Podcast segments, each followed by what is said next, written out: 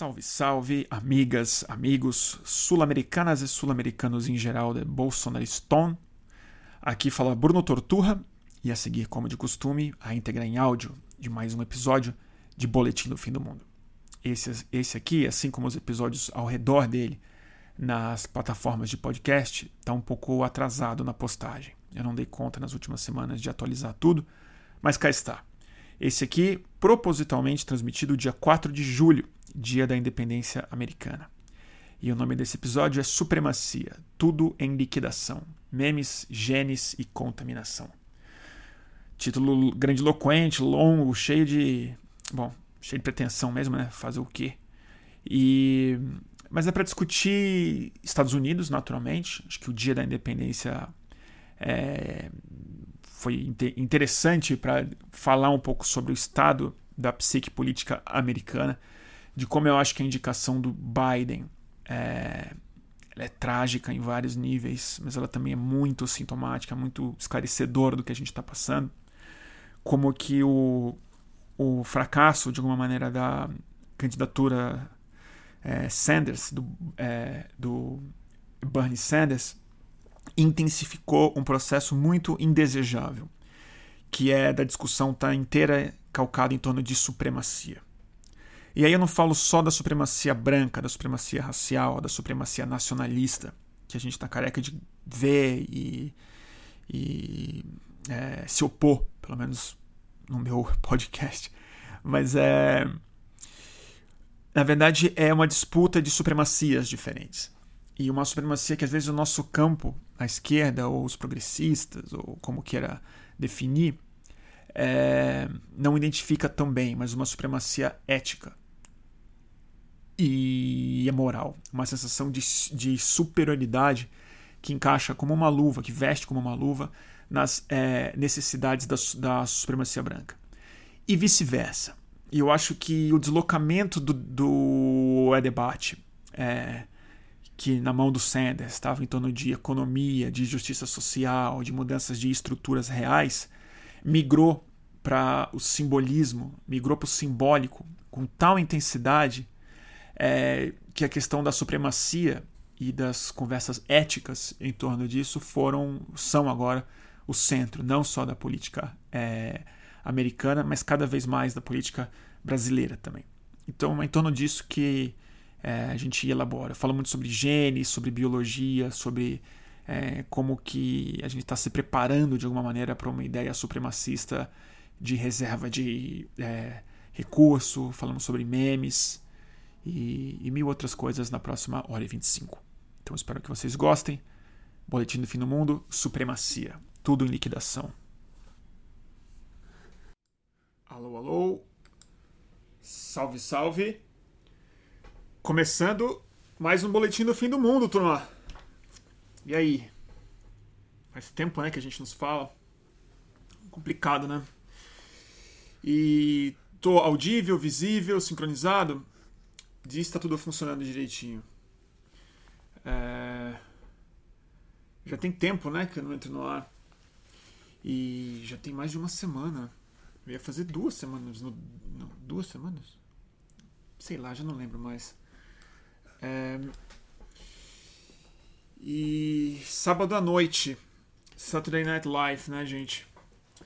Para falar na língua do país que hoje vai, pelo menos uma parte dessa live vai ser organizada, eu acho, que foi a coisa que me fez querer fazer essa live hoje, em torno do 4 de julho e do que está acontecendo lá nos Estados Unidos e como eu acho que tem profundamente a ver com algo que está acontecendo aqui também. É... Quanto isso, deixa eu ver aqui por onde eu começo. Hum. Estão falando que o som tá baixo, é isso? Posso tentar aumentar um pouco aqui. Então, turma, eu não sei se vocês viram, tem muita coisa para falar hoje. Eu não sei se vou conseguir fazer nexo, na verdade, porque é, é um monte de ideia que ficou no ar na minha cabeça depois que eu vi a imagem do Donald Trump discursando ontem, na verdade, mas em preparativo para o 4 de julho, que é o dia da independência deles. É, discursando na frente do Monte Rushmore. Que, para quem não sabe, eu vou até colocar aqui.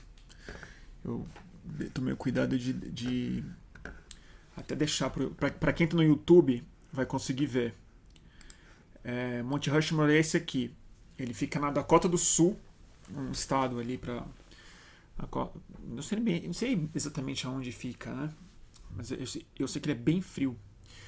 E essa montanha esculpida com o que, é, em tese, a história americana marca como os quatro presidentes mais importantes da história do país até então. Esse monumento foi é, terminado em 1927. Então tá aqui o George Washington, da esquerda para outro lado, né? O George Washington, o Thomas Jefferson, o, o primeiro Roosevelt, o Ted Roosevelt e o Abraham Lincoln. É, deixa eu tirar aqui ele. E o Donald Trump ontem discursou na frente desse, desse monumento e não foi nada à toa que ele fez isso, né? É, porque o que está acontecendo agora nos Estados Unidos especificamente é que o Donald Trump, como se ele não, ele, ele já não se acanhava antes, agora ele entrou com tudo, entrou com os dois pés, todas as fichas dele, na ideia de supremacia branca. E o discurso que ele fez ontem na frente do Monte Rushmore foi exatamente acusando seus opositores e relacionando eles com, naturalmente, o, o Partido Democrata com os manifestantes do Black Lives Matter, os movimentos de rua.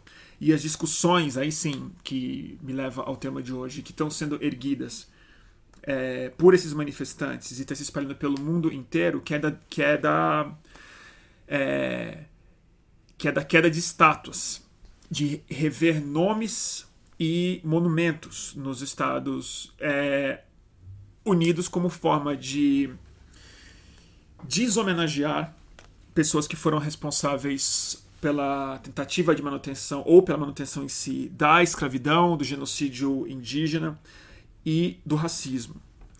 O Donald Trump fazer esse discurso ontem lá, a principal coisa foi não só se colocar com essa perspectiva narcisista dele, ou seja, um presidente na frente dos outros presidentes funda é, principais dos Estados Unidos, esculpidos em uma montanha, quer dizer, para um narcisista como ele, isso não tem um significado pequeno.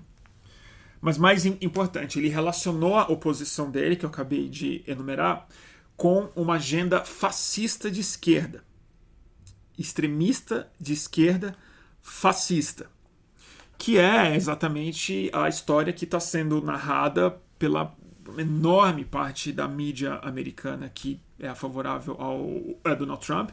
Eu não estou falando só da é, Fox News, mas de estruturas de imprensa é, é local nos Estados Unidos que estão comprando essa história de que e nem só de imprensa local reacionária até comunicadores é, em tese progressistas é, e gente, não digo,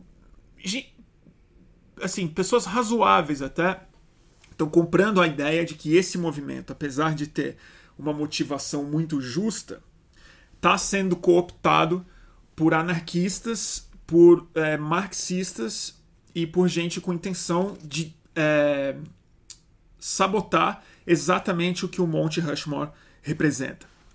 Mas por que isso é muito significativo?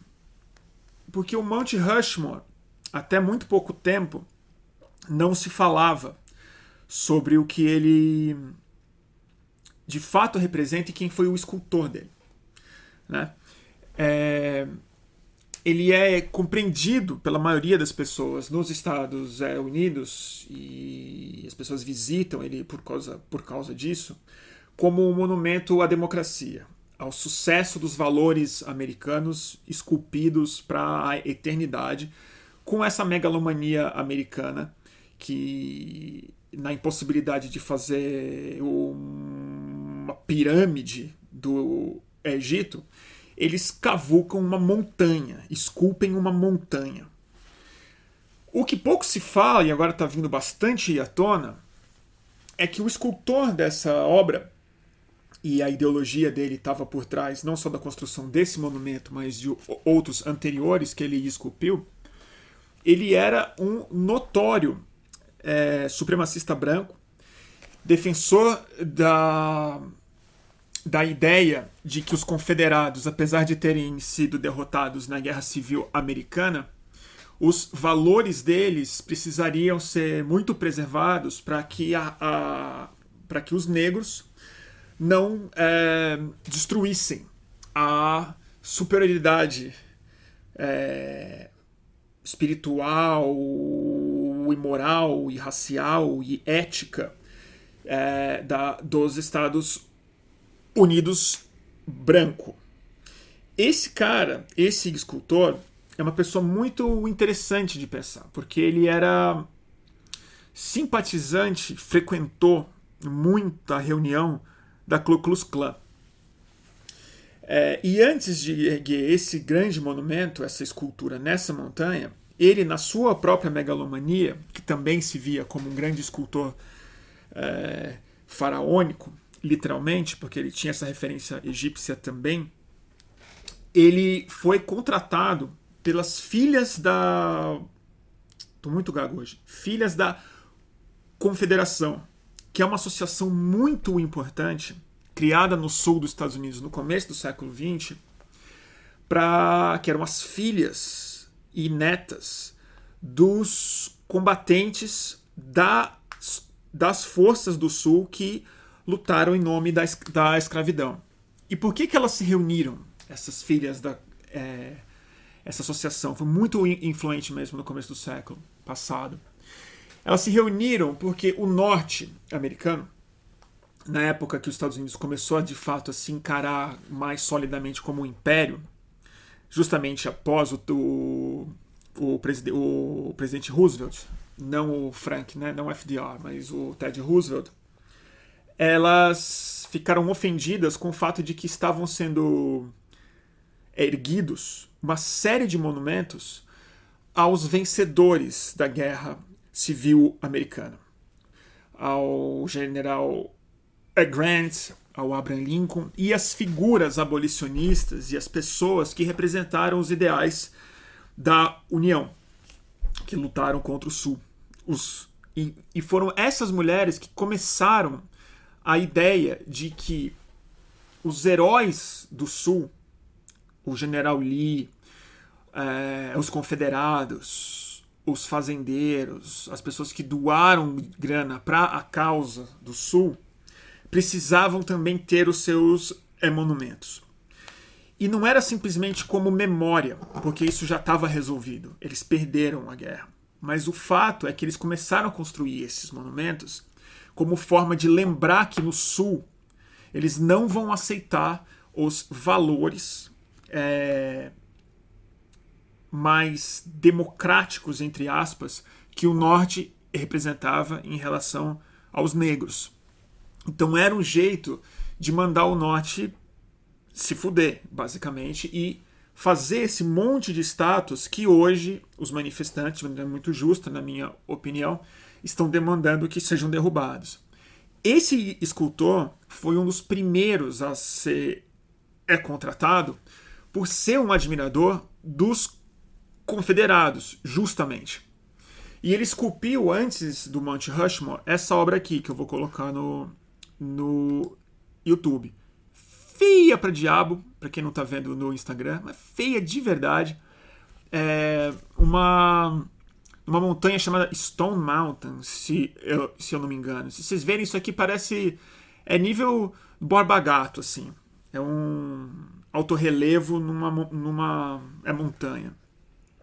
Que é o General Lee é, e outros, que eu não sei exatamente quem, mas são os escravocratas do sul dos Estados Unidos. Tudo isso para falar uma coisa mais simples. A montanha na qual esse cara esculpiu os presidentes americanos é, foi uma montanha intencionalmente pega de um povo indígena que ainda naquela época resistia naquela região. E o Abraham Lincoln não está lá à toa. O Abraham Lincoln foi o presidente que ordenou o maior enforcamento em massa que os Estados Unidos já viram na sua história, que foram vários, não sei o número agora, mas talvez mais de 20 é, índios é Dakota, justamente no estado batizado com o nome deles, onde essa montanha, que era especialmente sagrada para esses índios. Ou seja, é interessante pensar nessa simbologia toda, porque quando a gente está falando agora de é derrubada de monumentos, eu acho muito significativo que o Donald Trump vai fazer esse, essa fala dele num lugar que representa muito a supremacia branca americana, mas que é tem uma ironia dupla aí, porque é o seguinte, é o monumento mais impossível de ser demolido, porque como é que você demole, como é que você remove o Monte Rushmore? Você não faz isso. Você não move uma montanha, literalmente. Mas é interessante de você pensar que a montanha era o monumento antes de ser esculpida. A montanha era um lugar simbólico, um lugar sagrado, um lugar já em tese esculpido pelas, pelos valores éticos daquele povo, em torno dos quais eles se reuniam para é, é, festas e é, rituais. De certa forma, a escultura do Monte Rushmore foi o vilipêndio de um monumento de um povo que foi massacrado através desse valor da supremacia branca que esse monumento, afinal de contas, representa tão bem. Fiz um, um nariz de cera gigantesco para para falar sobre uma outra coisa, no fundo, que é o seguinte. Eu defendi aqui, falei mil vezes e, e continuo defendendo, na verdade, a, essa discussão super importante de remoção de estátua, de remoção de nomes de faculdades, de rever isso de verdade.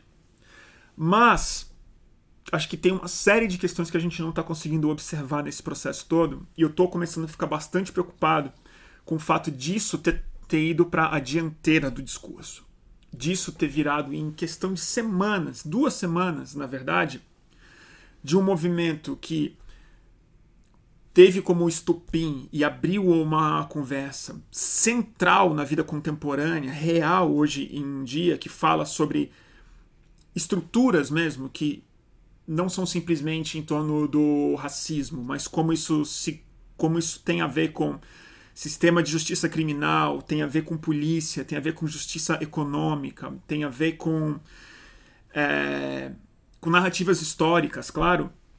E rapidamente a gente caiu numa grande disputa, numa grande polarização em torno de símbolos e não em torno de políticas e mudanças palpáveis no futuro imediato. É, o que, que eu quero dizer com isso? Quando Donald Trump adota o o Monte Rushmore como palanque para o 4 de é, julho dele, ele basicamente abraçou, muito feliz, muito satisfeito, entendendo que esse é o campo onde ele tem condição de é, disputar, o campo da identidade americana através da sua iconografia, não através dos seus valores. Porque através dos, é, dos é, valores, ele não consegue mais é, disputar assim como ele não, não tem mais a condição de é, disputar em torno de uma agenda econômica, que ele já perdeu completamente a, a legitimidade, ele não tem um discurso articulado mais, porque ele não rompeu, ele não entregou o que ele prometeu que ele ia entregar para a base que achou que ele ia não só expulsar os imigrantes, mas devolver empregos. E mais do que isso, ele não consegue disputar uma eleição com base na realidade objetiva dos fatos hoje, que não é só política econômica, mas é a pandemia e a obviedade da sua incapacidade como homem de Estado. Tanto é que o, Joe Biden, sem mexer uma palha, sem falar que é a melhor estratégia de campanha que ele pode ter, está subindo nas pesquisas. Agora, aonde eu acho que isso toca num, num certo fracasso cultural da nossa geração sobretudo na americana, que acho que a nossa aqui no país é bastante diferente, apesar de ter algumas coisas que a gente está sendo muito influenciado, acho que de maneira pouco, muito pouco crítica, muito pouco observada. Mas é, eu tomei um susto, eu, eu juro, assim, quando eu vi o Black Lives Matter indo pra rua, eu tinha certeza, assim, que era uma questão de dias. Que, por exemplo, dá um exemplo, tá? Não, não sei bem o que, que eu tô falando ainda. Mas que a pauta de legalização das drogas, por exemplo, a pauta de redução da população é carcerária e a reforma no sistema de justiça criminal ia tomar centralidade daquilo. Porque se existe uma pauta abolicionista hoje no mundo real, uma pauta que toca diretamente nos Estados Unidos e no mundo inteiro, que seria capaz de unificar um movimento com um objetivo muito alcançável, mas que demandaria muita organização, muita, muito esforço, muito debate, muita imprensa, seria, por exemplo, legalização das é, drogas, anistia para pessoas que foram presas só por crimes de é drogas e a reforma do sistema de justiça criminal, que não à toa estava na centralidade do debate do Bernie Sanders. Outra coisa que eu achei que isso ia puxar muito forte nessas manifestações. O desequilíbrio absoluto que houve entre na, na é proporção de mortes na pandemia entre brancos e negros nos Estados Unidos é muito parecido com o que está acontecendo aqui. É muito mais fácil você é, é morrer de Covid-19 se você for negro do que se você for é, é branco. Por mil razões, mas a gente sabe disso, isso é objetivamente. E poderia retornar na pauta algo que estava na campanha do Sanders de maneira muito clara também, que é acesso universal à saúde pública, que é não pagar uma conta, você não falir, você ter um acesso minimamente justo dentro do país mais rico do mundo. Essa pauta foi é excluída. E mesmo o protesto contra a violência policial, rapidamente ele parou de ser a elaboração de uma política pública real para a superação da polícia e começou a ser um, um discurso que é aí que eu chego, na verdade, no tema que eu queria discutir hoje, de superioridade é moral. É, de algum jeito, eu acho que a palavra que está começando a organizar todo esse ciclo no meio da pandemia, no meio dos protestos e com o naufrágio da campanha do Sanders, também num, num espaço muito curto de tempo, é a ideia de supremacia. E eu acho que ela está sendo expressa por várias razões. Mas uma é que a gente atribui sempre a ideia de superioridade, de supremacia, dessa ideia é, que existe uma hierarquia no mundo. A gente sempre atribui isso aos racistas, à direita e ao lado que está é, se opondo a esses justos avanços sociais que os manifestantes cobram, por exemplo, ou que esses militantes que há pouco tempo estavam junto com o Bernie Sanders agora estão na rua, é, às vezes ativamente botando as estátuas no chão. Mas eu acho que do outro lado, e eu te digo isso, estou de fato muito ainda influenciado pela conversa que eu tive semana passada com a Isabela. É, Isabela, estou muito gago hoje Isabela Calil. Nossa, tô gago mesmo. É, que eu acho que a gente está observando muito pouco o quanto o nosso campo está começando a se pautar cada vez mais por uma ideia autoconstruída de superioridade ética, de supremacia ética e não supremacia racial. Mas as duas coisas, elas não são equivalentes, sem dúvida, mas elas são feitas umas para as outras. Elas são feitas uma para a outra. Porque uma depende da narrativa da outra para se fazer sólida no seu próprio campo. De certa forma, quando a gente fala que que a demanda objetiva e possível de ser atingida é a remoção de estátuas, é a troca de nomes de prédios.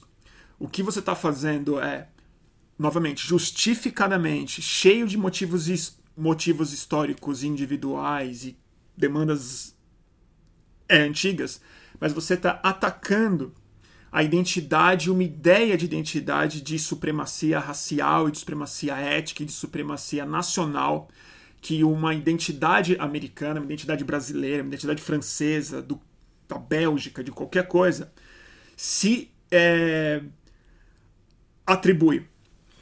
Mas quando isso vem desconectado de pautas que até muito pouco tempo representavam avanços presentes para desfazer não na identidade, mas na estrutura que é denunciada através desses símbolos caindo, como estátuas, por exemplo, essas pautas foram rapidamente, muito rapidamente abandonadas em nome de uma satisfação simbólica que, na minha opinião, só se justifica no curto prazo como um fim em si mesmo por uma ideia de supremacia política também, supremacia ética e moral, uma supremacia de geração, uma ideia de que estamos do lado certo da, da é, história. E o que importa aqui não é simplesmente fazer a história ir para o lado certo que você acha, mas você posicionar que o seu lado é o certo da história. Então, de certa maneira, é a narrativa perfeita que se encaixa no modelo de conversa que a, gente tem numa pandemia que a gente abandonou ainda mais a transformação do mundo objetivo e está partindo cada vez mais para o mundo, mundo simbólico. E é... Ah, e a Thales acabou de colocar um negócio aqui que é verdade. Eu acabei de saber. O, o Kanye West anunciou que vai ser candidato à presidência é, americana. Não fica mais simbólico do que isso. Assim como não fica mais simbólico do que isso, pensar que o, o candidato que representa a alternativa à supremacia branca é uma pessoa talvez mais branca do que o Donald Trump, que é o Joe Biden, e que está senil senil, que não tem legitimidade alguma para representar nada e que basicamente ele é um republicano antes de 1989. Ele é um republicano da época que os republicanos não eram completamente fascistas. Ele é a direita do Partido Democrata que não consegue falar mais, não vocaliza mais. E mais simbólico do que isso é o fato de que o Bernie Sanders, que em tese era o candidato perfeito para essa situação, porque ele fala sobre vidas negras importarem muito antes de ser moda, ele fala sobre reforma do sistema criminal, ele fala sobre legalização das drogas, ele fala sobre reforma da polícia, ele fala sobre justiça econômica, sobre acesso universal à saúde, sobre pandemia, sobre fim do complexo militar e industrial, ele defende os partidos e os governos de esquerda da América do Sul, ele aponta que os Estados Unidos deu um monte de golpe na América do Sul e ele nunca comprou a narrativa muito gloriosa branca americana de que os Estados Unidos sempre foi moralmente superior dessa supremacia que não é exatamente branca, mas é a supremacia americana, que os valores deles são sempre superiores. E o que me parece é que o Bernie Sanders está sem como não consegue mais vocalizar nada em torno desse movimento, porque esse movimento novamente ele caiu na armadilha de uma outra supremacia, que é ao atacar os valores americanos clássicos, que são sim hipócritas, é, genocidas, mentirosos, esculpiram as montanhas dos índios, invadiram o mundo inteiro, destruíram a América do Sul e continuam fazendo isso, eles estão se, se é, conferindo o mesmo papel de supremacia de valores. Eles também se veem numa tradição muito puritana de fundar um mundo novo, onde nós somos os bastiões, os donos de uma verdade ética que não está aberta ao debate. E eu não estou falando aqui que é o debate de é, derrubada ou não das estátuas. Mas eu acho muito estranho, muito estranho, que a gente está discutindo realmente, debatendo a pertinência da derrubada de estátuas de genocidas, quando a gente está vendo hoje, presente, na cara de todo mundo, estátuas vivas promovendo o genocídio indígena no Brasil, por exemplo. Essa é uma coisa que uma geração como a que está nas ruas dos Estados Unidos tinha condição de frear com muito mais eficiência do que derrubar o Monte Rushmore, por exemplo.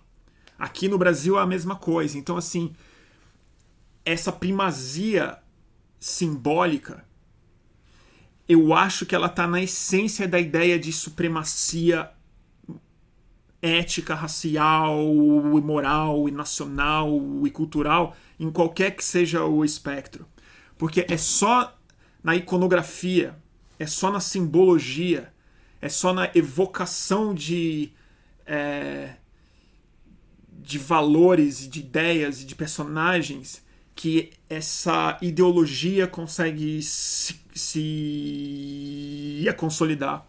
E eu acho estranho que a gente está transformando também muito rapidamente figuras progressistas e figuras de esquerda e figuras, às vezes vivas a, a, até, que representam essa discussão racial toda de maneira muito profunda e é verdadeira, também numa nova iconografia despregada da agenda política real que essas pessoas historicamente representam. É... Então eu, estou achando um momento meio estranho. E aí eu vou encerrar o, o longo monólogo de hoje com uma coisa que para mim é o que está no, no fundo disso tudo, assim. Que é mais difícil de falar, que é mais é mais má notícia. Porque o que que tá o que que tá conectando a conversa toda de supremacia branca, de movimento negro americano, de aliança branca ao movimento negro, é, de discussão de genocídio indígena, de remoção de estátua.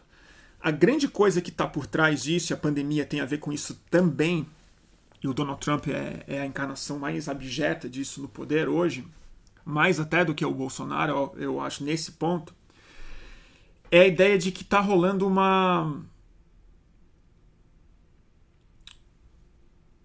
Uma nova construção simbólica e narrativa para a gente discutir gene, para a gente discutir algo muito perigoso quando se politiza, que é, são as separações étnicas humanas. De novo, vou ter que avisar isso todas as vezes para ninguém achar que eu estou falando uma coisa que eu não estou falando. Eu não estou falando aqui que discutir identidade é uma armadilha. Eu não estou falando aqui que o movimento racial não tem que estar tá coberto de razão, o movimento negro americano. Eu estou falando que isso, essa discussão está atrasada, essa discussão é urgente, essa discussão tem que acontecer já e tem que ser superado o quanto antes, inclusive com remoção de estátuas, se for o é caso. Eu estou tentando analisar só um fenômeno que prestando muito, que acompanhando muito de perto o que aconteceu com os movimentos de rua no Brasil e nos Estados Unidos nos últimos anos, é ver que não é simplesmente a raça e a discussão inevitável do racismo e da herança escravocrata lá está colocada nos problemas econômicos e é, sociais, mas a ideia de gene, a ideia de nacionalidade, a ideia de identidade, a ideia de supremacia através de através da separação de grupos e não da busca das, da, do entendimento das estruturas que unem economicamente, socialmente a humanidade toda no momento de objetiva crise ambiental e sanitária, eu acho que isso tem a ver com algo que a gente não consegue perceber culturalmente muito fácil. Que eu sempre insisto nessas conversas aqui, eu já fiz algumas lives disso, mas acho que agora a coisa tá bicho tá pegando mesmo, que é o drive instintivo humano da do instinto, da clareza biológica de que os recursos estão ficando e ficarão mais escassos. De que o que está em discussão aqui, no fundo, não é raça, está em discussão aqui é como a gente vai se dividir ou não como espécie. Se a gente vai seguir um, um e-drive muito bem conhecido nosso, por sermos primatas, por sermos do gênero Homo, muito antes de ser sapiens, é, de separação de clã e de estratégias evolutivas que eu acho que sempre foram esse software sempre foi ativado na espécie humana quando a gente teve escassez de recurso ou grandes quedas de estruturas culturais e simbólicas e econômicas como a que a gente teve depois da Primeira Guerra Mundial que abriu todo o caminho para o, para o é, nazismo, mas em mil outros é, exemplos históricos que a gente consegue ver de maneira mais reservada, às vezes na Rússia, às vezes na China, às vezes na, é, no, no expansionismo europeu, no continente americano, que é a ideia de quando algum gene, quando alguma etnia, quando algum grupo é, se entende como separado ou como rival do outro e os recursos começam a ficar escassos ou a previsão de recursos começa a ficar escassa, a gente cria narrativas de supremacia, cria um framework muito político, filosófico, ideológico, cultural para exercer um programa biológico de, de de genocídio, de externalização da morte. De falar, a gente não está no mesmo barco. Vocês que naufraguem e a gente vai ficar com os, com os recursos para o nosso clã, para a nossa tribo. Nesse sentido, é, eu acho que a grande discussão que está sendo colocada nessas oposições que se manifestam simbolicamente é uma conversa que a gente não conseguiu ter ainda porque ela está presa na discussão racial. E ela, de novo, ela é essencial. Mas eu acho que ela é uma discussão em termos de espécie se vista, se ela vai, se a gente vai conseguir criar uma sociedade que supere de alguma forma ou se alie de alguma forma em torno de uma humanidade é, é comum mesmo, é a palavra. E aí vem bem ideia de comunismo no sentido no sentido mais primitivo dele mesmo, né?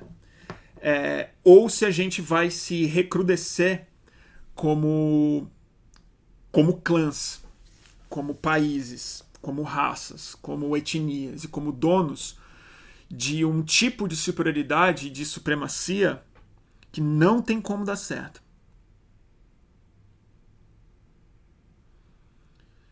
É... Eu tô me perdendo um pouco, eu já me perdi mesmo agora. É que eu tomei muito vinho antes de começar a live. Hum. E é. Eu fico um pouco preocupado pelo fato da gente realmente ter perdido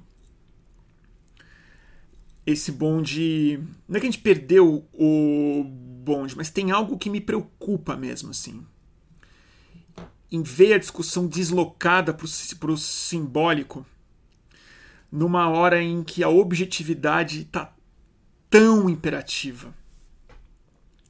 O fato do, dos policiais, por exemplo, é, tão, é difícil falar isso, mas até porque no Brasil a coisa é muito mais grave do que nos Estados Unidos.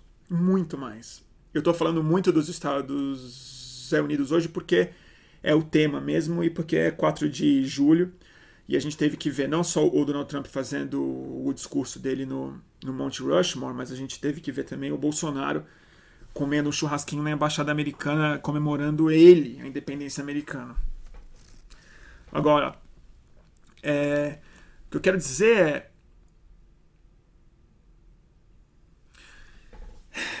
Como é que eu explico isso?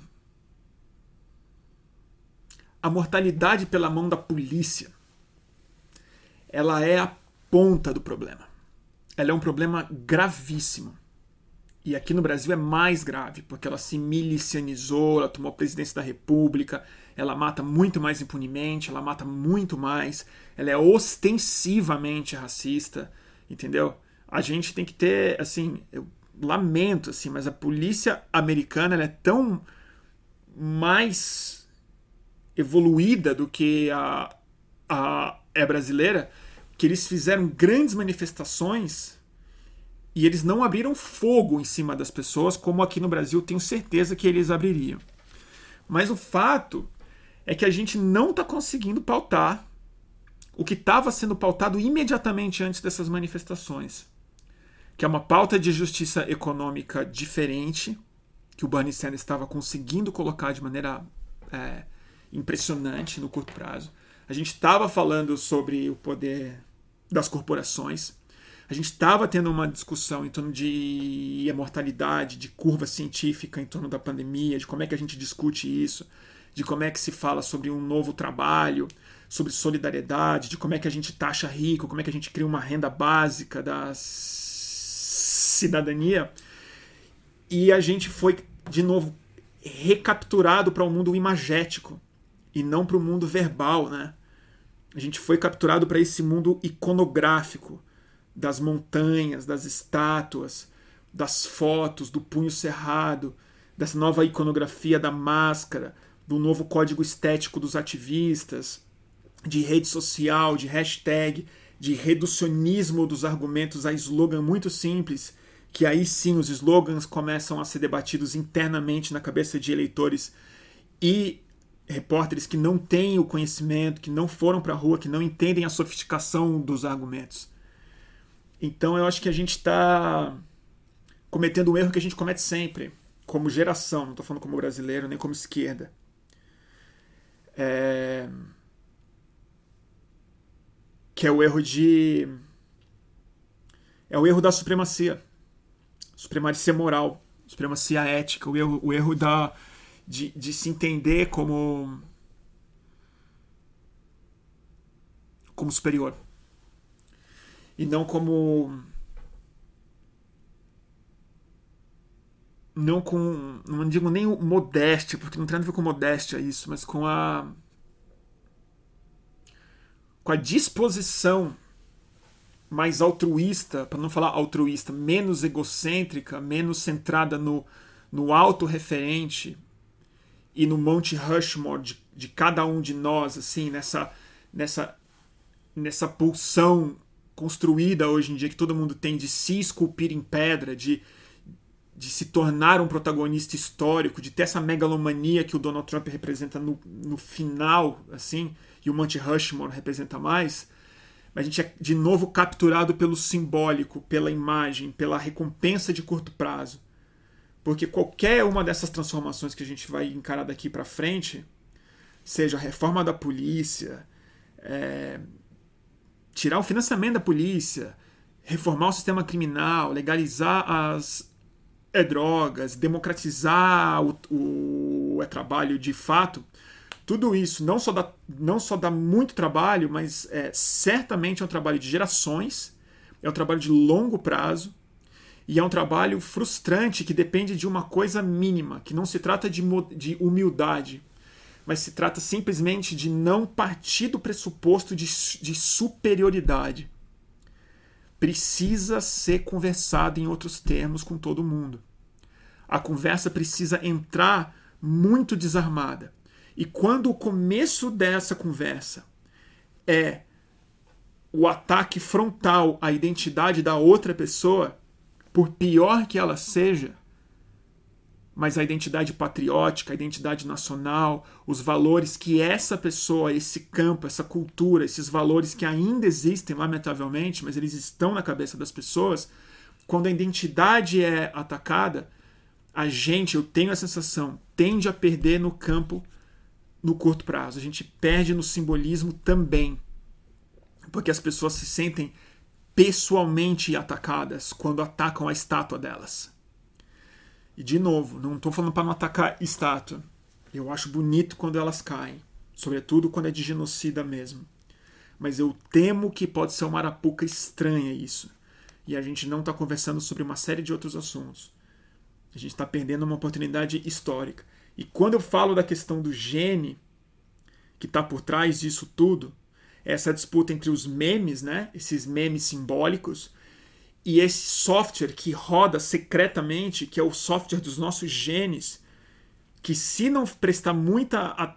Se não tiver muita, muita atenção aos memes, ao processo, a um pensamento tático, estratégico e intelectualmente muito aberto, esses genes vão ligar o drive em todo mundo de tribalismo, de superioridade, porque a grande pauta da mortandade, que é onde eu ia chegar mesmo, que é a era da liquidação, né, que eu acho que a gente viveu a era dos extremos, como batizou o Hobsbawm, e agora a gente está entrando na era do. É, já era, né? Era, a era do já era. É liquidação mesmo. Eu acho que o que a pandemia está nos preparando de maneira muito perigosa é para a gente se acostumar, nós nos acostumarmos a um número de mortos de pessoas diário muito alto. E a gente está se acostumando rápido em nome de uma discussão de símbolos. Porque o que vem por aí é mudança climática e está vindo rápido. E aí, quando os recursos escassearem de verdade, entendeu? Não vai ser a ausência de estátua que vai resolver a solidariedade é humana. Não vai ser o cancelamento do Cristóvão é Colombo. Não vai mesmo. Não vai ser a remoção do Borba Gato. Vai, vai ter que ser um outro tipo de drive, um outro tipo de solidariedade, um outro tipo de valor que eu acho que a gente está abandonando de, novamente, já estou me repetindo e vou parar agora, em nome do simbolismo de curto prazo.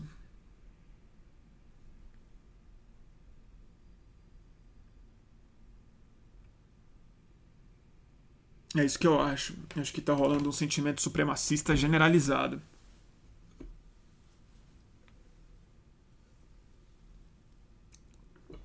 Fez algum sentido?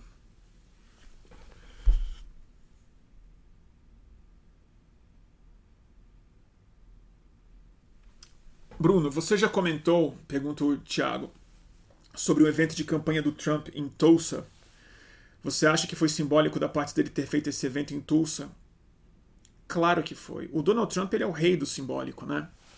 Na verdade, o, o Donald Trump ele é interessante pensar nele, porque o Donald Trump, eu acho ele o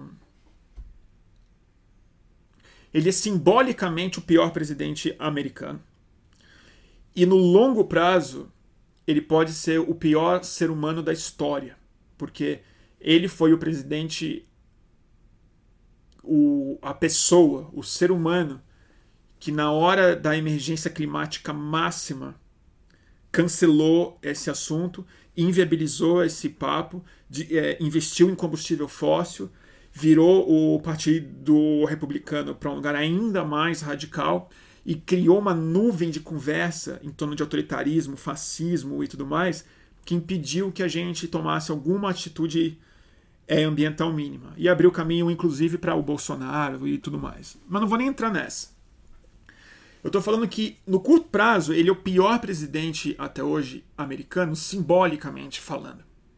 Mas do ponto de vista objetivo, essa objetividade que a gente está abandonando muito, ele não foi tão ruim quanto o George Bush, por exemplo o Donald Trump não começou nenhuma guerra. Aliás, ele começou muito menos combate, ele jogou muito menos bomba do que o Obama, que simbolicamente foi o melhor presidente americano. Simbolicamente foi o primeiro presidente negro, o cara super ilustrado, um cara progressista, um cara articulado, um cara charmoso, um cara que tem uma família brilhante, um cara que veio depois do George Bush, um cara que construiu a sua campanha sabendo usar a nova geração, a é, internet, e que entregou todas as políticas públicas possíveis no nível simbólico.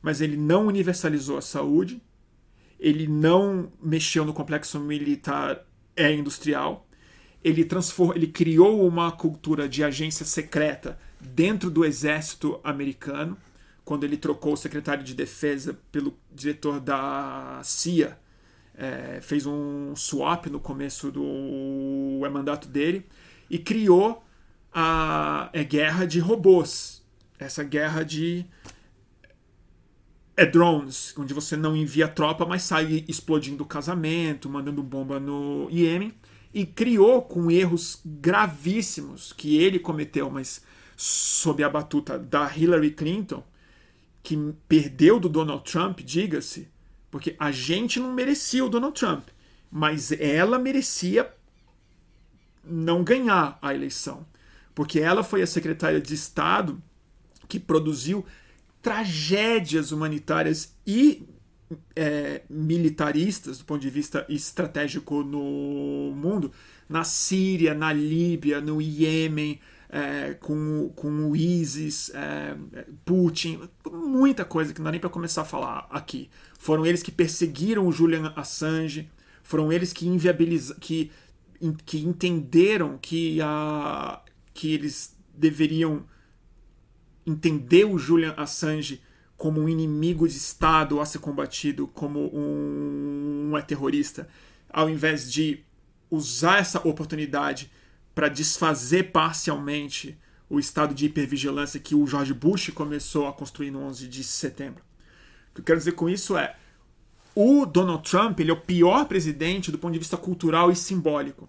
Ele levanta esse esse drive memético baseados nos nossos genes piores, que é o da supremacia branca, o do estoque de recurso, o do potencial genocídio no médio e longo prazo.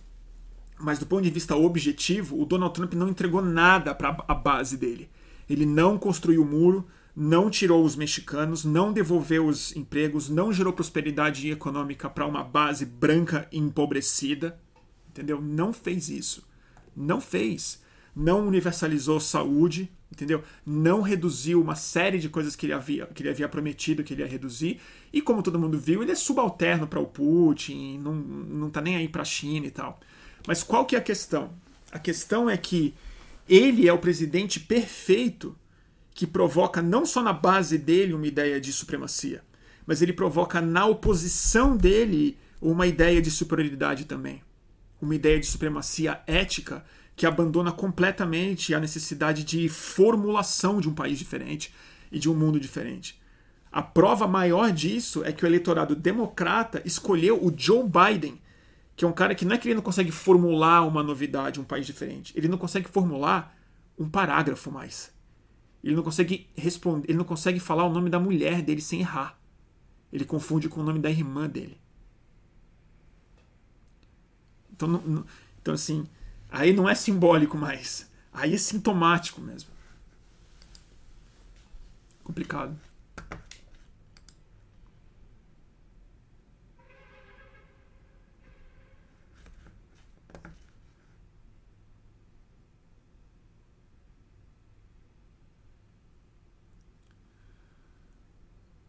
Que mais? Tá fazendo algum sentido, gente?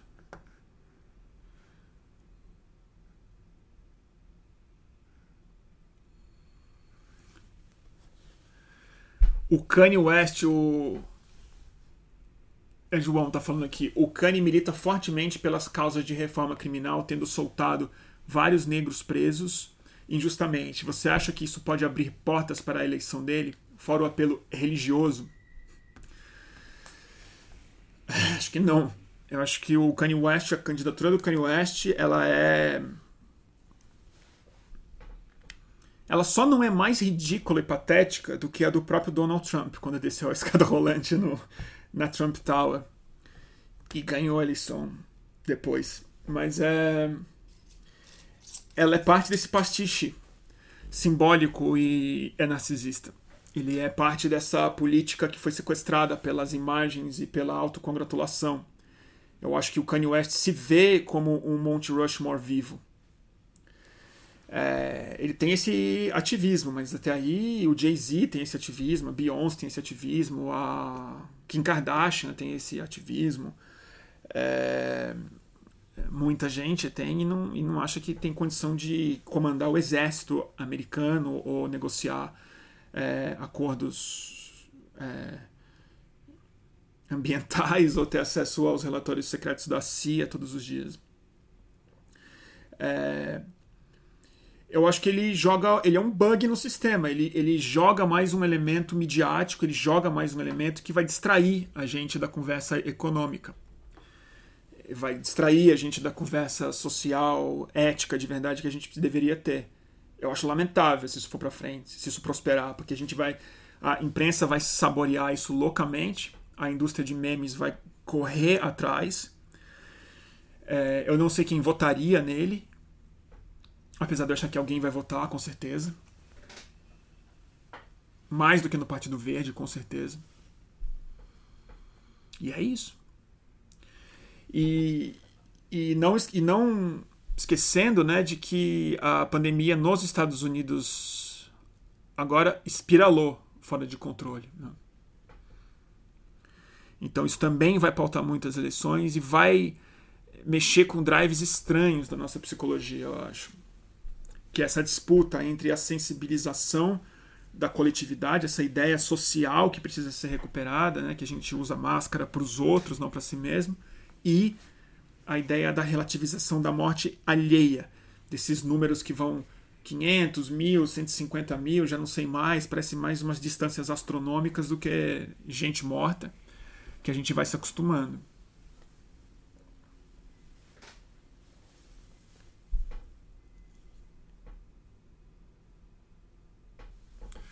O Márcio fez um comentário bom aqui. O West bom para presidente é o Cornell, Cornell West, grande professor, Dr. Cornell West. É, ele é ótimo mesmo.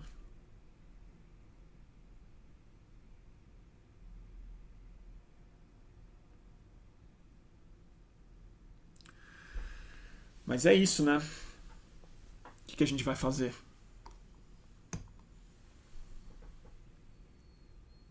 Fez algum sentido?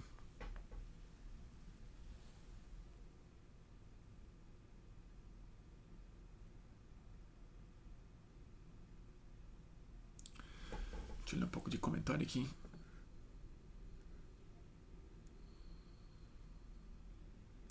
que mais, hein? Tinha mais alguma coisa para falar? Não sei, eu, eu, sempre tomo umas notas, mas é tão. Eu não consigo nem ler minha letra depois, meio assim, ó.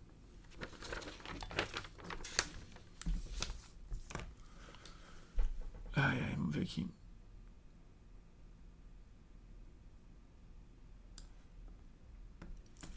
A Mariana fez um bom comentário aqui, falou que o Kanye West é tipo o Luciano Huck dele. Total. Eu acho que o Luciano Huck é, é, exatamente isso. É tipo Kanye West mesmo. Acho que é totalmente uma ideia de superioridade, ética, essa, essa coisa de tipo é, que acho que é uma coisa muito clássica de, de, de, de gente que é, se dá muito bem no capitalismo, que acha que o sucesso financeiro dele, para a pessoa negar que acumular tanto dinheiro tem necessariamente a ver com algum tipo de exploração, a pessoa precisa achar para se convencer de que se ela ficou tão rica tem a ver com alguma coisa especial que ela tem, alguma coisa boa que ela tem, alguma coisa de caráter, alguma coisa de gênio, alguma coisa de, de especial. E aí, como o dinheiro não satisfaz, mas ele vai te, ele vai te reforçando, mas ele não te preenche, naturalmente esses empresários começam a se ver como figuras históricas. Eles falam: não, então se eu fui capaz de ficar tão rico, talvez eu possa fazer isso para as outras pessoas. Talvez eu possa ter também um, virar uma estátua. Talvez eu possa virar uma cara esculpida, talvez em, em bronze, em mármore ou em alguma montanha indígena. Né? E acho que é isso que, é isso que acontece. As pessoas começam a ver o seu sucesso financeiro como superioridade também. Né? Mas é isso. Talvez todo mundo aqui vendo essa live talvez vote no Luciano Huck em 2022, caso ele vá para o segundo turno com o Bolsonaro ou com o Moro, suponho, né? Mas eu não sei se vai ter voto para isso. Não sei se vai ter voto para mandar dois, dois de direita para o segundo turno. Mas vai saber.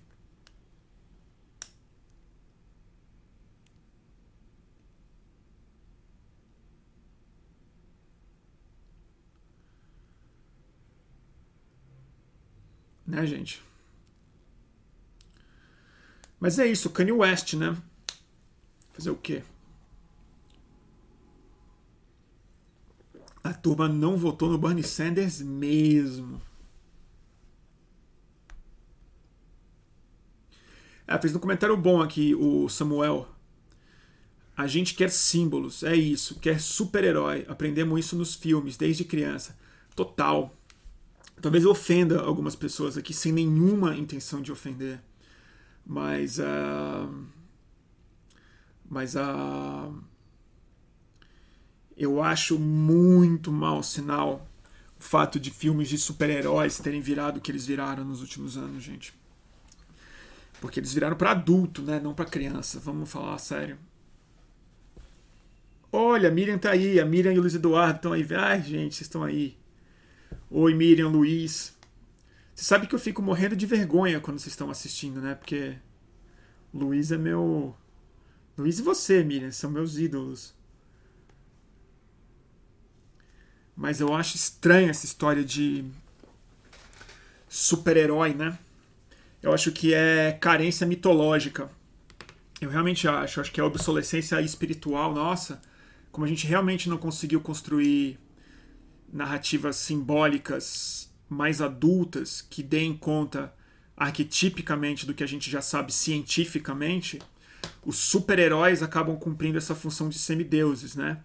Mas a gente não resolve nossos arquétipos nesse lugar. A gente mantém um, um, ainda eles no nível narrativo de fábula, que tem sempre uma história infantil mesmo, né? De superioridade, de moralmente correto e de, e de mal, vilão e tal.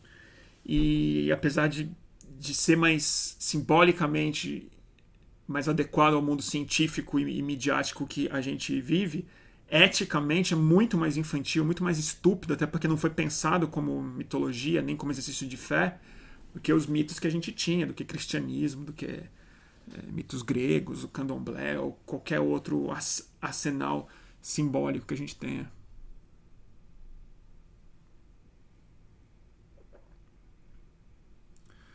Deixa eu só organizar aqui o negócio.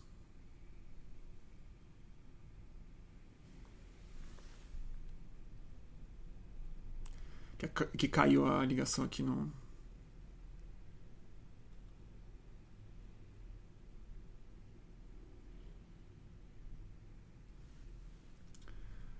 voltando ao vivo no Instagram. Voltando ao vivo, turma. Estão por aí?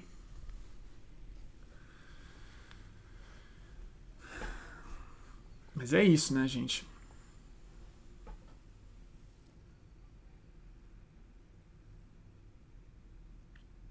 A Jaqueline tá falando aqui, tá, tá, tá achando que o que eu tô falando é resumo.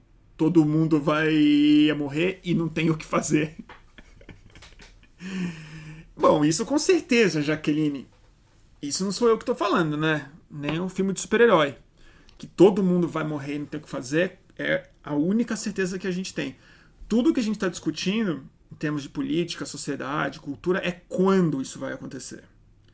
Se vai ser no longo prazo, se vai ser com justiça, e mais importante do que isso, se outras espécies vão ter que morrer junto ou, mais importante do que isso, é enquanto a vida existe, como é que essa vida vai se dar? Se a gente vai sofrer, quanto que a gente vai sofrer, quantas pessoas vão sofrer, é, se, isso vai, se isso vai ser resolvido, se não vai, e como é que a gente entende isso que está acontecendo aqui. Tudo muito complicado. Mas que a gente vai morrer, todo mundo vai morrer com certeza. Ainda, ainda bem, né? Imagina se não. Putz. Vocês já estão falando da série Dark, né? Eu, eu não vi.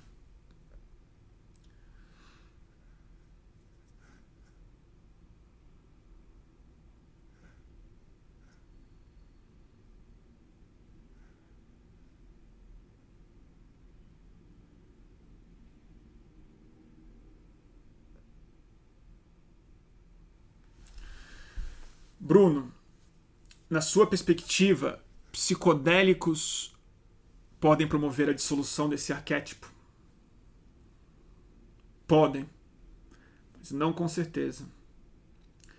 Eu já fui bem mais eu já entendi bem mais os psicodélicos como panaceia, gente. Assim, já realmente achei que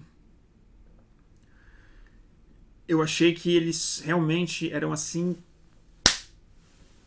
vai ter que acontecer e vai e isso é o futuro mesmo, isso, isso precisa acontecer. Hoje eu tenho uma opinião parecida, eu ainda acho que eles são necessários, eles vão ter um papel muito importante se a gente for para um lugar melhor. Porque eles não são simplesmente eles fazem algo muito importante para a dimensão mitológica e racional. E racional com R, não com I, né? E racional. Que é o seguinte, eu acho mesmo que nenhuma mitologia, nenhuma religião, nenhum conjunto de códigos mitológicos produz o efeito prometido por eles sem uma experiência mística atrelada ao arcabouço simbólico que você tem. O arcabouço simbólico ele ajuda, ele organiza arquétipos, solidão, expectativas, narrativas entranhadas no nosso gene mesmo, possivelmente. E ele faz um contraponto super importante à nossa racionalidade, que sozinha é desamparante, ela é, ela é, ela é sufocante e ela também pode dar péssimos resultados justamente por ela por ela entender o mundo de maneira fragmentária e lógico e racional. Então essas duas coisas sempre estão em conflito e, idealmente em harmonia quando a coisa vai bem. O que eu acho que os psicodélicos produzem, assim como algumas práticas técnicas de respiração, meditação, yoga, rituais, processos que a gente consegue produzir, mas os psicodélicos produzem isso, eu acho, melhor do que ninguém que é fazer algo muito fundamental, que é juntar essas duas coisas numa experiência emocional que faz com que você sinta as coisas que você sabe, que faz com que você materialize, não materialize, melhor falando, que você tenha uma experiência subjetiva, mas ao mesmo tempo muito tangível, muito sensorial, muito real, muito profunda das coisas que intelectualmente você sabe. E aí pode ser o tamanho do universo, a sua história pessoal, que você está vivo, quem com, com quem você se relaciona, as escolhas que você fez na sua vida, ou dá uma dimensão subjetiva e de verdade às histórias fictícias mitológicas que você só consegue acreditar na verdade com, com a fé, que é a suspensão dos seus espíritos críticos, né? Então, tem uma tem uma dimensão que o psicodélico junta essas duas coisas, e eu acho que ele, mais do que a dissolução do ego, que é algo que acontece de verdade nessas experiências, mas ela, isso é arriscado, porque às vezes o psicodélico faz com que o seu ego se fortaleça depois, porque você fica se sentindo muito especial, porque você teve essas experiências iluminadoras e você viu coisas que ninguém viu e tal. Então tem muito egocentrismo no mundo psicodélico também. Mas é você você consegue enxergar o panorama alucinatório sob o qual você vive. E você consegue ter experiências mais próximas de uma ideia de realidade, justamente nessa sensação de dissolução do ego, de uma de uma realidade é tão difícil explicar essas coisas, né? Mas o que eu acho é isso mesmo, assim, você você consegue ver o simbólico. Você vê o alfabeto. Você fica um pouco mais alfabetizado nessas letras invisíveis que regem parte parte da nossa subjetividade, da nossa consciência. Agora, eu não acho que isso é uma panaceia, porque quando você vai para esses lugares, isso pode ser muito perigoso porque a gente vê isso acontecer de várias formas. A gente viu acontecer isso nos anos 60, a gente viu isso acontecer. É... A gente viu isso acontecer no. Nos anos 60, a gente viu isso acontecer em várias religiões de ayahuasca, de santo daime, de gurus que conseguem produzir experiências psicodélicas ou experiências transcendentais em pessoas e ganham um domínio muito forte sobre essas sobre essas cabeças e provoca, como tem provocado no Vale do Silício e na Califórnia, ideias é, supremacistas também. Como pessoas que começam a achar que, por serem visionários, podem determinar muito melhor o, o, é, o destino da humanidade. Então, o que eu acho é que os psicodélicos, idealmente, eles deveriam ser distribuídos não num, num sentido messiânico, nem vou te entregar o nirvana aqui. Isso é interessante e é bom que psiconautas busquem isso. Mas eu não acho que isso deve ser receitado por líderes ou por médicos. Eu acho que o que deve ser receitado com muita escala é o paradigma psicodélico para os transtornos psiquiátricos de ansiedade, de depressão, de solidão, de medo, de essa distopia emocional que a gente vive hoje em dia em uma graduação muito grande. Então eu acho que o uso de cogumelo, LSD, MDMA, maconha é, e outras substâncias que existem que a gente mal fala sobre elas de maneira responsável pode ajudar muito.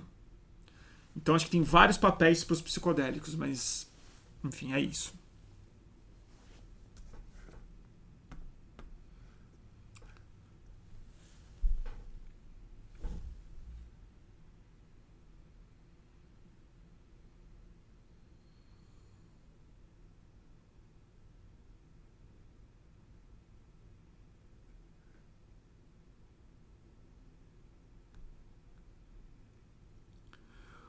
O Deorri tá falando um negócio aqui. Periférico tá vivendo de auxílio 600 reais, não, não, não tem grana nem para cigarro da barraca, e vocês com papo elitista de psicodélico, acorda brancos.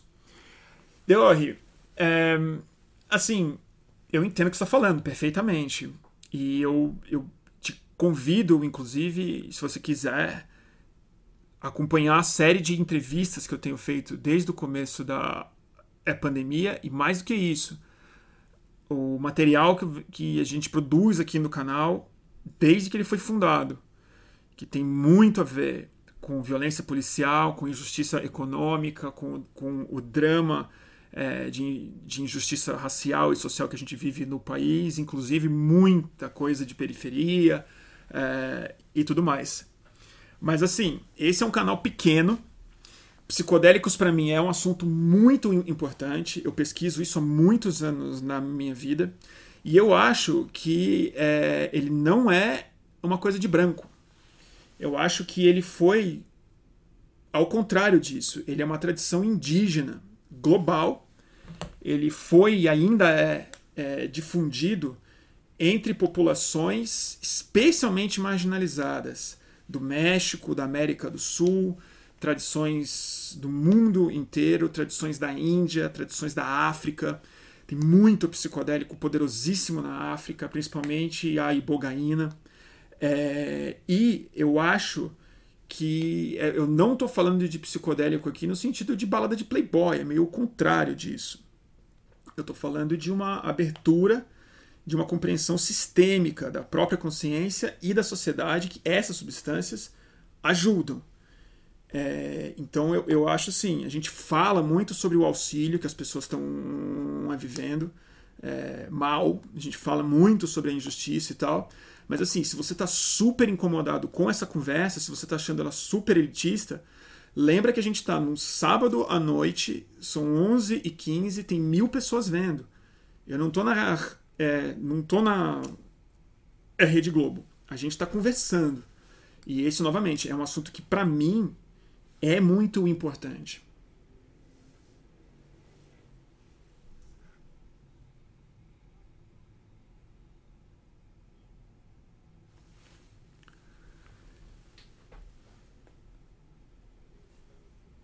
E, e é, novamente, eu vou te lembrar disso, assim, pesquisa a história de psicodélicos, porque o primeiro psicodélico branco mesmo é o LSD, que foi inventado por um suíço, o Albert Hoffman, grande, grande Albert Hoffman, viva ele.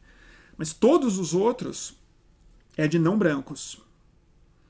Com exceção, possivelmente, do uso do ergot na Grécia Antiga, pelos filósofos, no culto de. Eleusis. Mas o resto tudo, índio, negro, indiano,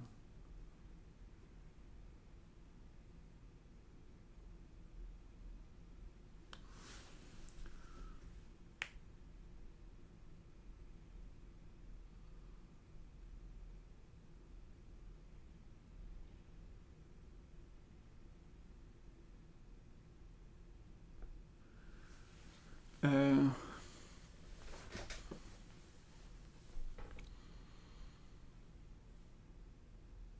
Vamos lá.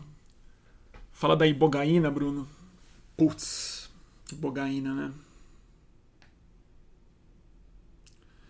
Ibogaína. Ai, outro dia eu falo de ibogaína, é muito forte. ibogaína é uma, é uma. É difícil pra cacete, não é uma experiência muito agradável, não uma experiência muito profunda.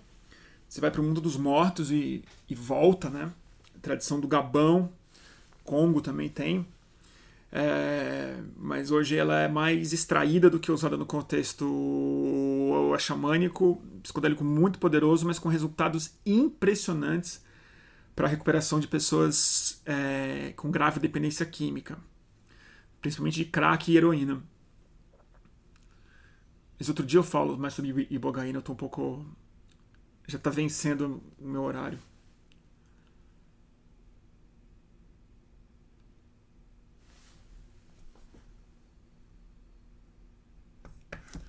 Deixa eu ver, alguém me falou pra olhar uma coisa aqui na internet. Pera aí um minutinho só.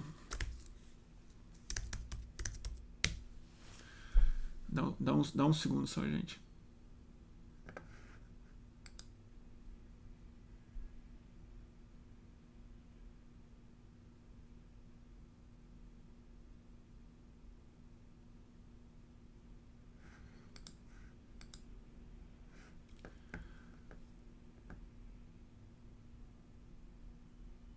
Não, não tem nada a ver.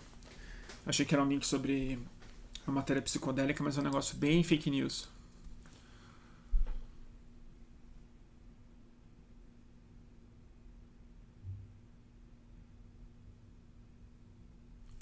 Tá bom, gente?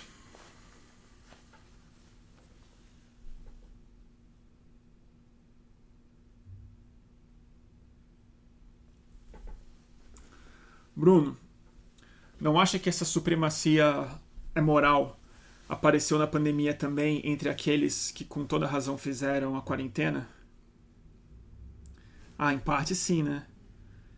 Eu, eu me pego direto fazendo isso. Tem que ficar atento, mas é isso, né? Fazer o quê? Porque é, é muito difícil você não se sentir superior quando você vê a turma do Leblon fazendo aquele, aquele fuzuê, né? É, é, é bem difícil. É difícil não se sentir superior vendo os caras da. Vocês viram o vídeo da barra hoje? Puta que pariu. Os caras na cara da polícia falando que não iam sair de onde estavam, todo mundo sem máscara e tal. É difícil. Difícil. Mas estou falando de outra coisa, né? Não é superioridade individual, simplesmente e tal, mas é uma coisa da grande disputa política, né? Quando o seu campo se coloca como superior, é muito difícil que você ganhar alguma coisa do outro lado, porque ninguém se sente, ninguém quer se sentir inferiorizado e aderir a você, né? É difícil. A Flávia tá aí, oi Flávia. Rolou na barra hoje, né? Eu vi, eu vi o vídeo da, da é, barra, com os, como o Renato colocou aqui, com os PMs quietinhos, só observando, só assistindo.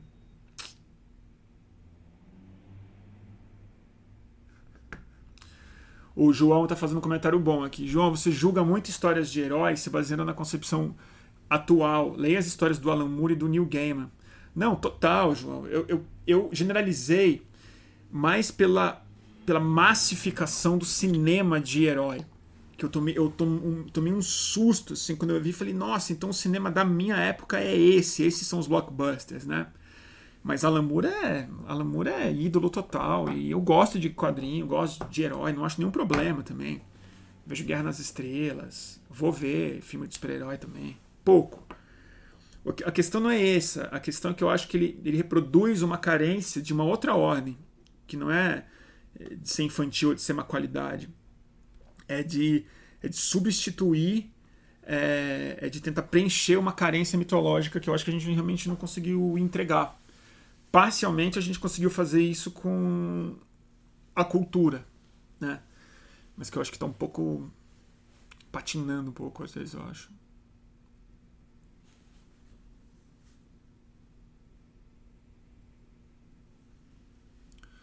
Mas o Alan Moore eu adoro. Mas o Alan Moore parou de desenhar. Ele parou de desenhar, não. Ele parou de, de, de escrever HQ, né? Agora ele faz romance, né?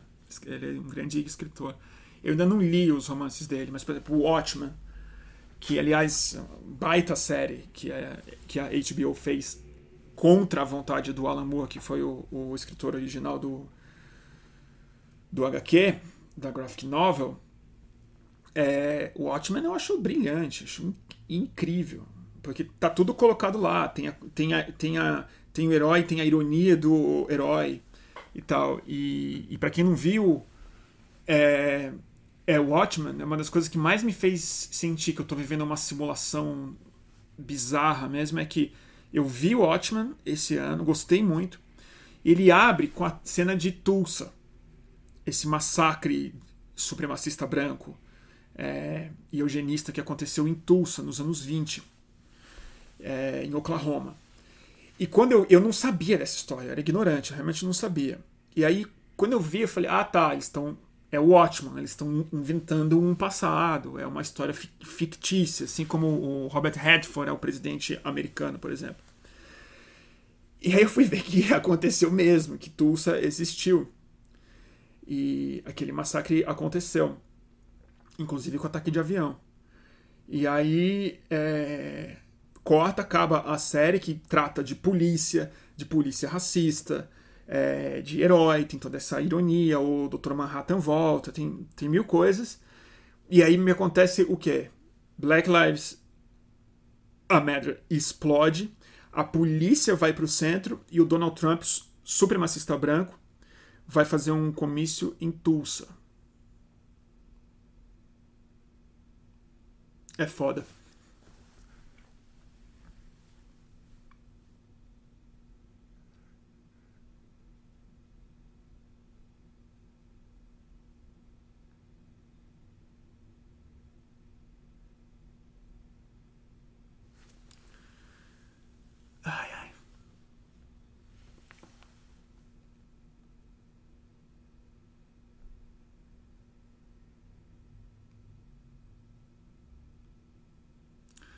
Tá bom, gente? Então acho que por hoje é só, pe pessoal. O Leandro tá aqui falando um negócio legal. Bruno, somos amigos da Fernanda Ligabui e vamos te levar um presente da Maria Sabrina, da Maria Sabina daqui do México. Leandro, eu vou te mostrar uma coisa não que você vai gostar de, de saber. Eu tenho eu tenho uma biblioteca muito, muito querida de psicodélicos, né? De livros sobre psicodelia. Mas o livro mais precioso que eu tenho é esse aqui, ó.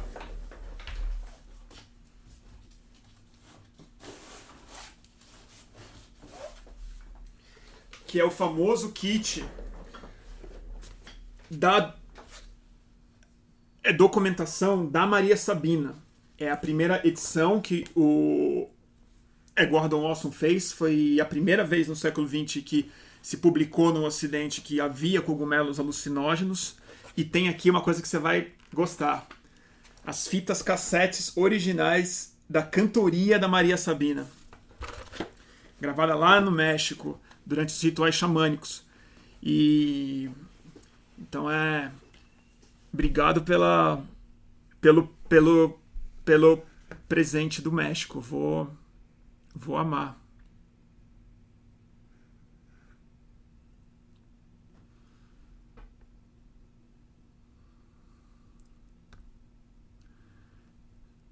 Maria Sabina.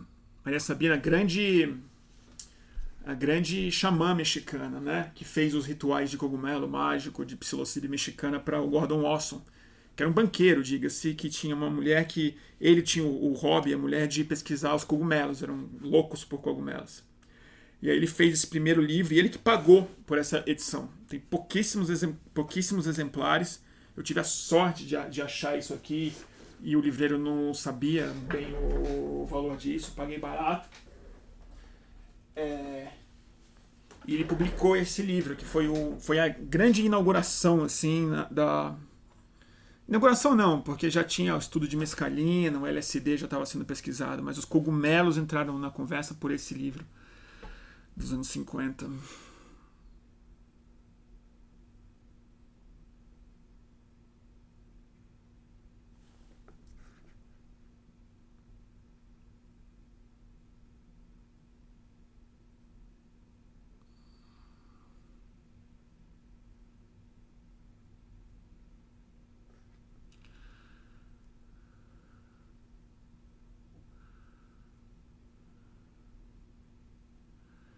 Bom, gente?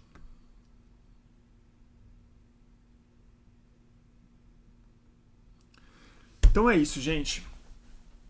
É... Eu agradeço sempre a audiência de vocês. Voltem sempre. É... Vou tentar fazer live essa semana com mais. Pelo menos mais uma com mais frequência. Vou te falando, não tá muito fácil. Tá difícil fazer live talvez vocês tenham reparado, a cabeça não está muito orientada. Mas é isso. Vai ter entrevista essa semana. Amanhã, se tudo der certo, vai ter uma entrevista super legal. E eu publico assim que ela ficar pronta. Não vou falar quem é para não não agorar. Mas amanhã, se tudo der certo, eu já posto ela. E é isso.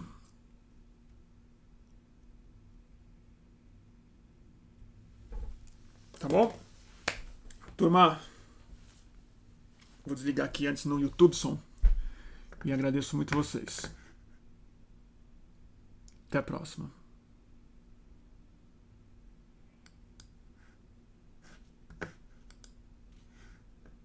Ah, tá perguntando do meu é teclado. Se esse teclado aqui lado é um. É Hammond? Não. Não é um Hammond, é um Korg. É um Korgzinho legal. Beijo, turma.